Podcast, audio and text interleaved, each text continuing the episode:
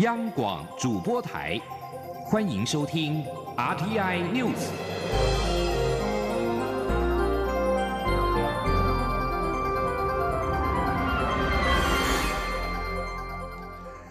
各位好，欢迎收听这节央广主播台提供给您的 RTI News，我是陈子华。蔡英文总统在今天上午在总统府接见了美国菜台协会主席莫健。总统在致辞时表达希望紧速启动洽签台美双边贸易协定，促进双方贸易的进一步成长。而莫健则是肯定台美关系在今年有长足的进步，也表示台湾是印太区域安全的核心。美国非常关切中国对台湾各方面的施压，反对任何一方片面改变现状。并且认为必须维持台湾得来不易的民主成就。记者欧阳梦平的报道。蔡英文总统在接见莫建时表示，台美关系在今年达到几十年来最好的状态，包括上个月双方举办印太民主治理资商首届对话，美国国务院主管纽澳及太平洋事务的副助卿孙小雅也到台湾参加首届太平洋对话，都是台美关系日益密切的最佳例证。他并希望双方未来能在经贸上进一步成长。总统说：“台湾上个月筹组了。”呃，农业访问团呃访美，那么呃预计未来两两年将采购总值达三十七亿美元的农产品。我们期盼在这个良好的基础上，迅速启动洽签双台美双边贸易协定，促进双方贸易进一步的成长。总统也重申，台湾身为国际社会负责任的一员，即使面对中国打压，也不会放弃对国际事务的参与以及对民主自由生活方式的坚持。台湾将持续与美国及区域内理念相近国家紧密合作，共同为印太区域的和平稳定与福祉贡献力量。莫健致辞时也肯定台美关系在这一年有长足的进展。他表示，台湾是美国非常重视的伙伴，美国也非常重视台湾的安全，认为这是印太区域安全的核心，同时也持续关切两岸关系的和平与稳定。上周的首次台美太平洋对话便证明美国对台湾的支持。莫健指出，就像蔡总统在国庆谈话中提到，台湾已经成为捍卫民主价值的最前线。美国非常关切中国对台湾的各方面施压，也反对任何一方片面改变现状。他说：“美国非常关切中华人民共和国不断对台湾政治、经济以及军事方面的施压。美国反对任何一方片面改变现状。”因为这会破坏过去十几年来和平稳定及发展的区域框架。莫健表示，美国人认为台湾从戒严演变成为民主灯塔，是这个时代最伟大的成就。这项得来不易的成就，必须要能维持。他并指出，台湾不但是民主的成功典范，也是一股良善的力量，当然也是美国一个自然的合作伙伴。双方将在台湾关系法建立的基础上继续密切合作，并在多方面达成更多成就。中央广播电台记者欧阳梦平在台北采访报道。另外，行政院长苏贞昌则是在下午接见了美国在台协会主席莫健。苏贞昌表示，台美关系越来越紧密，他感谢莫健对此的贡献，并且希望美国能够持续支持台湾做一个有意义的贡献者。而莫健则是表示，台美之间有共同的价值跟利益，他保证未来台美的共同成就会越来越多。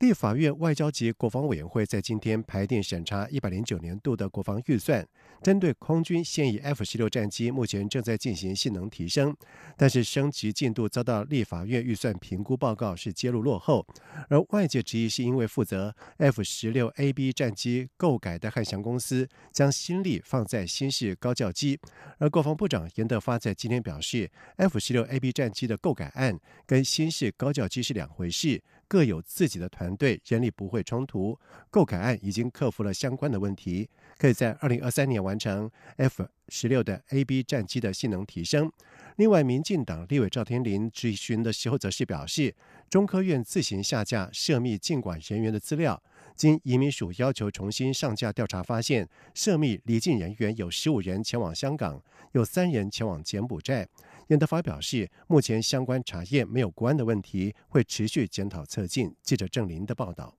立法院外交及国防委员会十六号排定审查一百零九年度国防预算。民进党立委赵天麟质询时表示，中科院在改制为行政法人后，今年五月未经通报即自行下架五千六百九十七笔涉密禁管名单，经移民署、法务部及国防部陆续要求重新上架后，九月才上架第一笔，但移民署至今也只收到一千两百七十五笔，与国防部声称上传人数有落差。赵天麟指出，移民署事后追查这段空。窗期间共有三百零二位涉密人员出境，其中有十五人第一站前往香港，有三人前往柬埔寨，但是否进入第三地不得而知。他认为，中科院说明是为避免侵害同仁迁徙自由、工作权，才会下架管制资料。但这些出境人员都是旅游而非公务出国，且国防部部分文职、军职都需管制，中科院不能不顾国安，只顾自己需要。国防部长严德发答询表示，中科院的错误已要求。检讨并追究失职责任，目前相关掌握并未出现国安问题，但会持续调查。那目前呃重新上架的是呃两千一百三十七元啊，两千一百三十七元，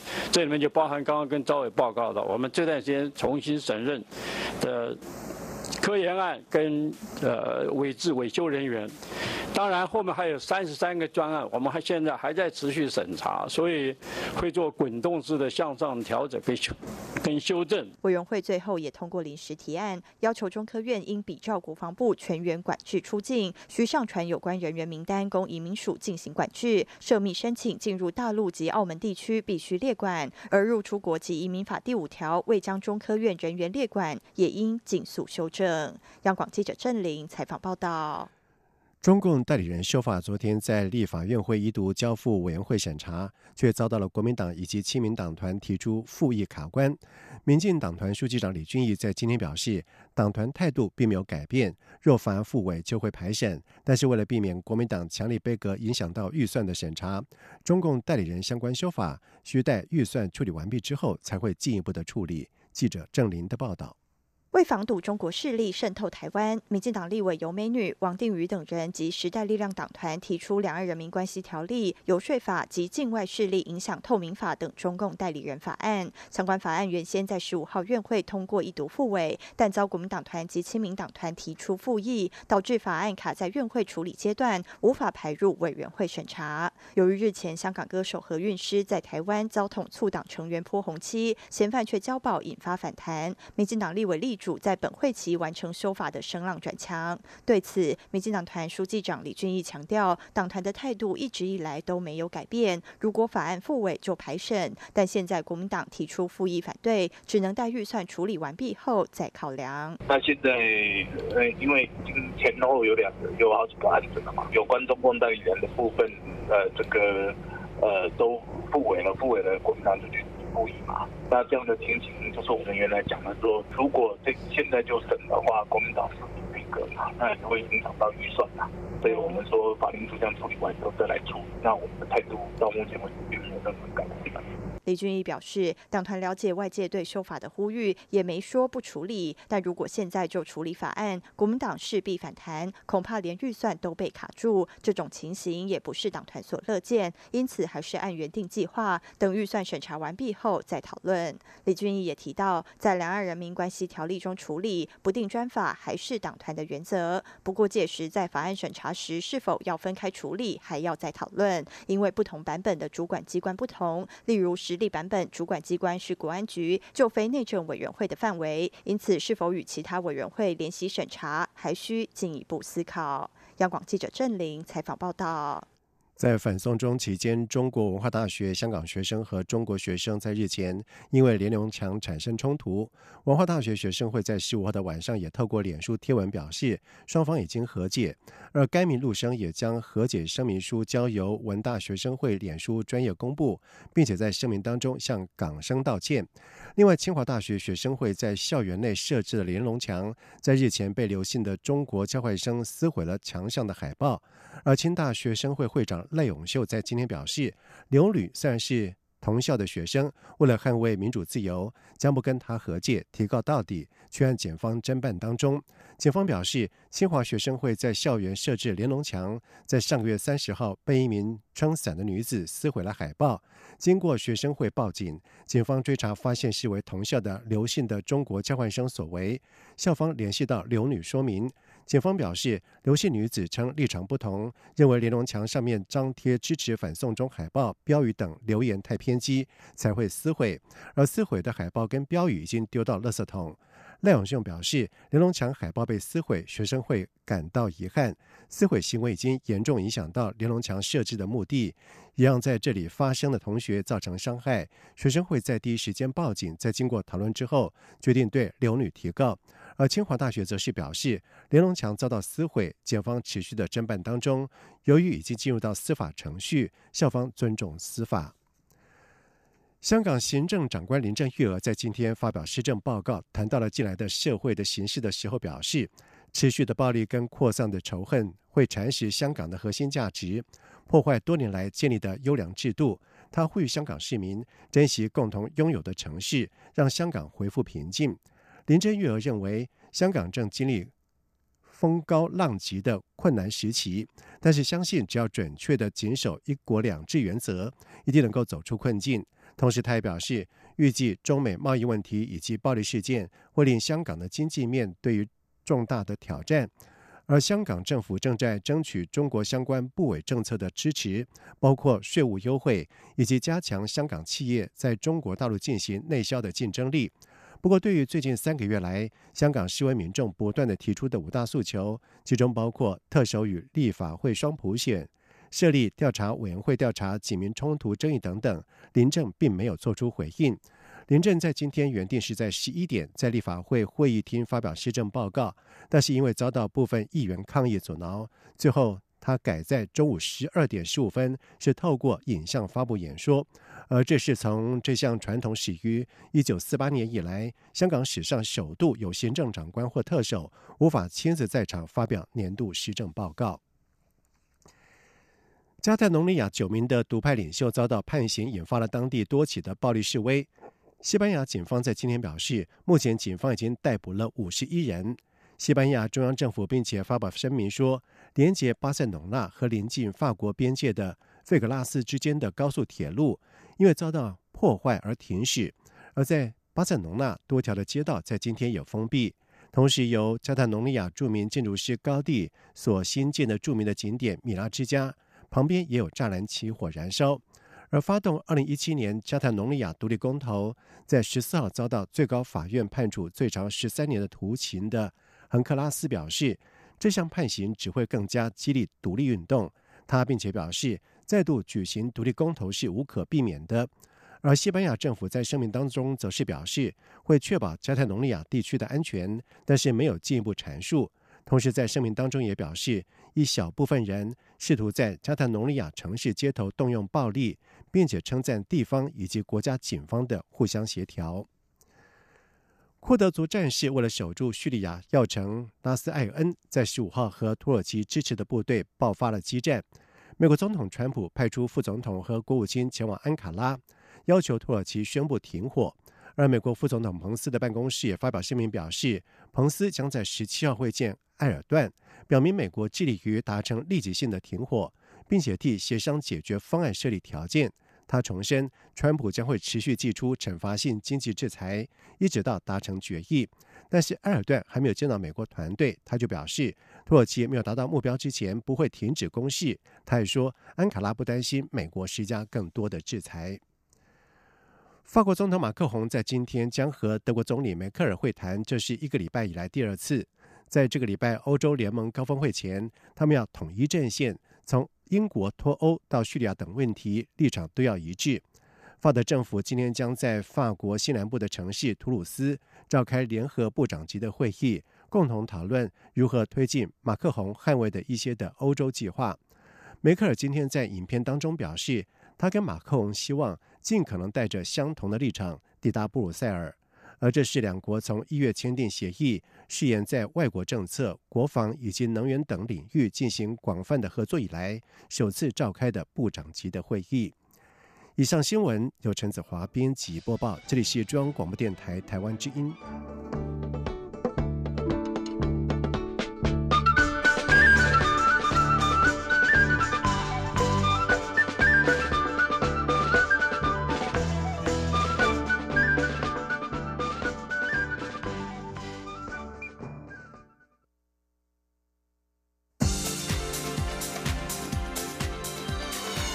这里是中央广播电台台湾之音，欢迎继续收听新闻。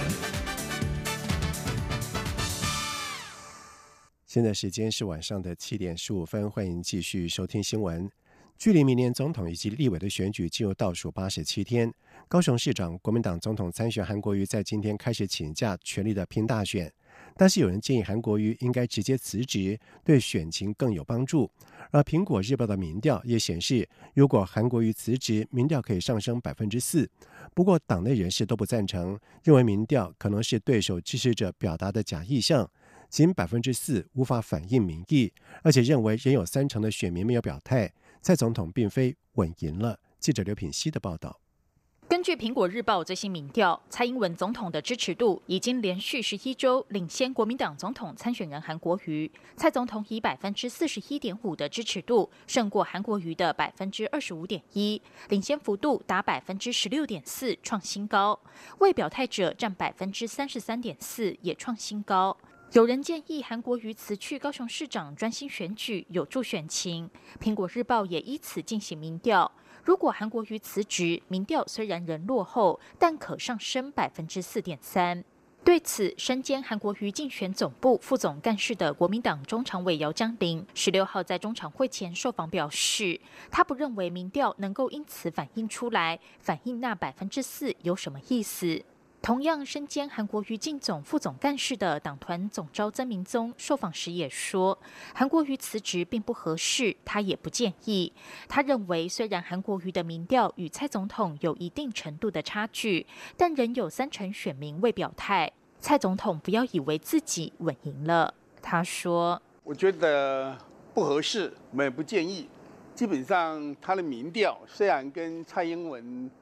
总统有一定的差距。”但是各位看到这个民调里面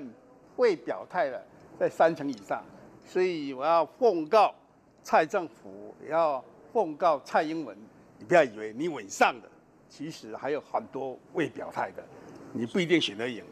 国民党中常委曾文培则说，不管是希望韩国瑜辞职或是请假，每种说法都有支持的对象。他不清楚民调的背景为何，有可能是对手的支持者表达的假意向。现在韩国瑜已经全力投入选举，接下来民调肯定会往上走。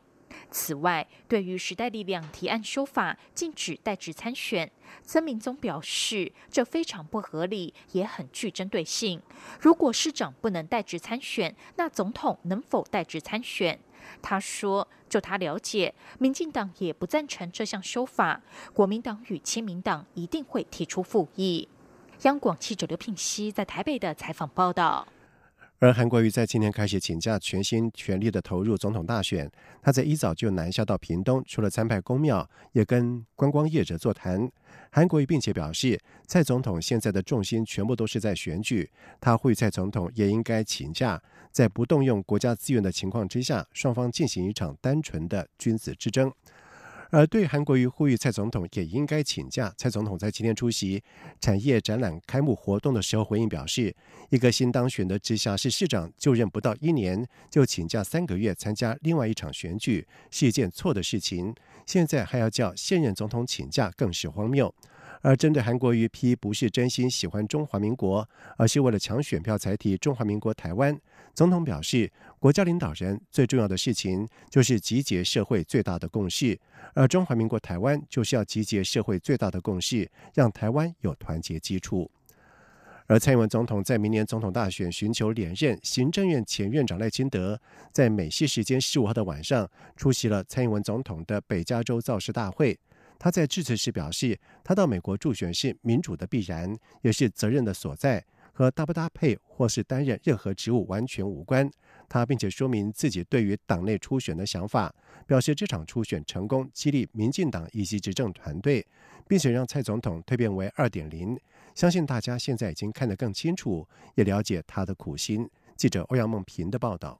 蔡英文总统在明年总统大选寻求连任，行政院前院长赖清德赴美展开辅选之旅，首站出席在北加州举行的造势大会并致辞，这也是赖清德在党内初选结束后首次公开演讲。赖清德首先提到党内初选，表示去年民进党在九合一选举败选，中国国家主席习近平发表五点声明后，基层都很忧心，怕台湾保不住，许多人都鼓励他出来承担，所以他才决定登记参与党内初选，并希望进行一场君子之争，以民主团结民进党，凝聚社会分散的力量。赖清德认为，这场初选成功激励民进党的士气，让民进党政府找回活力，更让蔡总统变成小英二点零。这是他与支持者对守护台湾这场大选做出的具体贡献。他并感谢在初选过程中因为担心党分裂而对他有所保留或批评的人，表示了解他们的用心，互相批评求进步。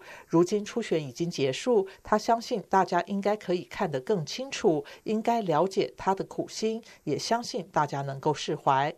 赖清德在致辞时，台下有支持者高呼“蔡赖配”，但赖清德没有受到影响，并在致辞中表示，他到美国助选是责任所在，与是否担任任何职务无关。他说：“蔡英文总统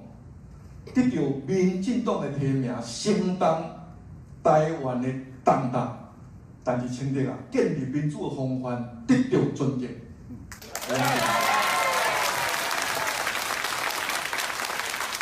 所以今仔日我会来美国做选，这是民主的必然呐，嘛是责任的所在，你讲是不是？参搭不搭配，参任何职务，完完全全无关系。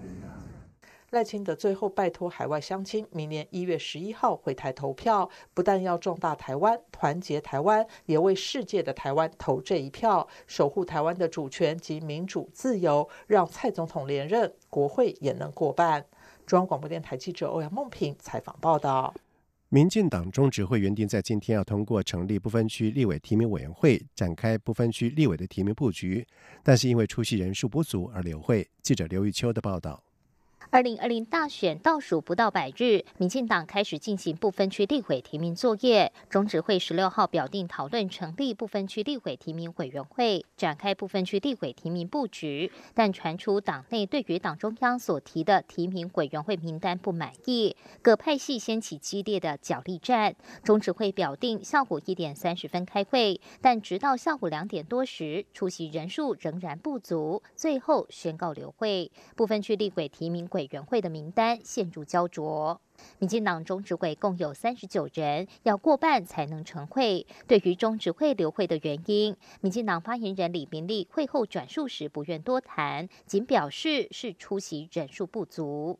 今天因为呃中执会的出席人数不足，那么由主席宣布散会。由于党内评估下届不分区席次将下修，党内各派系与议题团体争取状况相当激烈。据了解，党中央所拟的提名委员会名单，除了由党主席卓永泰亲任召集人外，其余成员包含代表蔡英文竞选办公室的林喜耀、代表总统府的陈菊、行政院长苏贞昌，可与公民团体对话的文化部长郑丽君与郑国会代表林佑昌。但有中执委私下透露。因部分区立委提名委员会成员被新潮流系以及苏系把持，吃相难看，党内因此串联请假，故意让中指会留会，形同技术性杯葛。民进党中央原本规划十六号成立部分区立委提名委员会，最快在十月底或十一月初完成部分区人选提名以及排序，但如今提名委员会的成立延宕，是否会波及部分区立委名单作业，引发各方关注。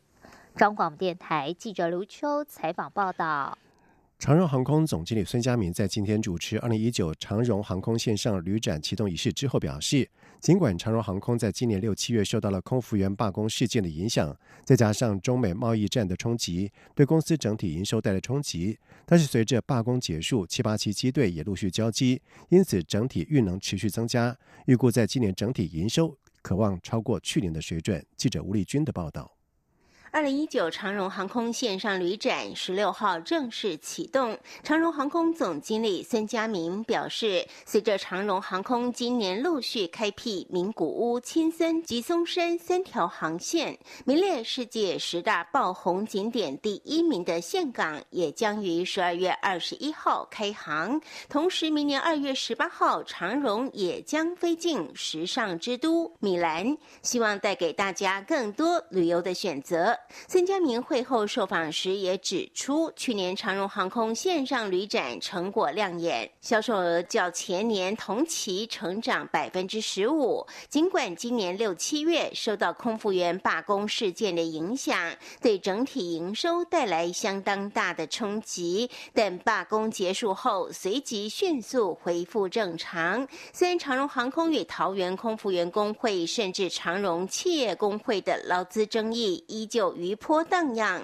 不过，随着长荣七八七机队陆续交机，上星期也也迎来第八架七八七梦幻客机，因此运能持续增加。孙家明也期许今年整体营收能够超越去年。他说：“今年整体的营收在客运部分应该会比去年要稍微好一些。虽然我们有经历过罢工，因为我们有这个七八七机队陆陆续续的交机，所以整个运能是增加的。但是货运的部分，我想大家都知道，因为受到这个中美贸易战的影响，事实上今年的货运我们量的部分维持的相当的不错，但是在运价上面受到一些竞争，所以货收的部分是衰退。整年来看，我们希望是要维持在去年。”相同的水准，甚至还要稍微有一点成长。二零一九长荣航空线上旅展将于十月十七号零时到十一月二十一号子夜十二点前，在长荣航空官网推出。除了延续先前备受欢迎的全年不限航点、不限次数环游世界机票梦幻大奖抽奖活动，长泛旅行社更加码提供新台币四十万元旅游金给抽中大奖的幸运儿。另外，参加十月二十七号长荣航空城市观光半程马拉松的跑者，也可再折抵五百元。中央广播电台记者吴丽君在台北采访报道。接下来进行今天的前进新南向。前进新南向。